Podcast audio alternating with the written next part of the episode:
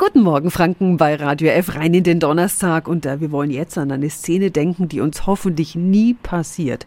Es ist ein Schreckensszenario. Ein Einbrecher ist in der Wohnung. Und was ist dann zu tun? Radio. Jetzt Tipps für ganz Franken. Hier ist unser Wiki Peter. Erst kürzlich hat ja ein Nürnberger einen Dieb in seinem Keller auf frischer Tat ertappt und ihn festgehalten, bis die Polizei da war. Aber ist das überhaupt ratsam? Polizeisprecher Michael Konrad, was halten Sie von so viel Zivilcourage? Wir von der Polizei begrüßen generell Zivilcourage. Wir erwarten jedoch von niemandem, dass er sich selbst dabei in Gefahr begibt.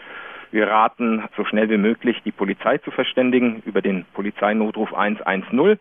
Wenn es die Situation dann zulässt, sollte man sich zurückziehen, genau beobachten und sich für uns dann als Zeuge zur Verfügung stellen. Haben Sie noch einen Tipp, wie ich reagieren sollte, wenn ich was Verdächtiges bei mir zu Hause höre? Da kann es vielleicht sogar Sinn machen, einfach durch Geräusche oder Licht auf sich aufmerksam zu machen und den Einbrecher bereits dadurch in die Flucht zu schlagen. Die Wahrscheinlichkeit, in diese Situation zu kommen, ist zum Glück sehr gering, denn Einbrecher vergewissern sich in der Regel, dass niemand zu Hause ist, bevor sie einsteigen. Vielen Dank an Polizeisprecher Michael Konrad und alle Infos finden Sie auch nochmal auf radiof.de.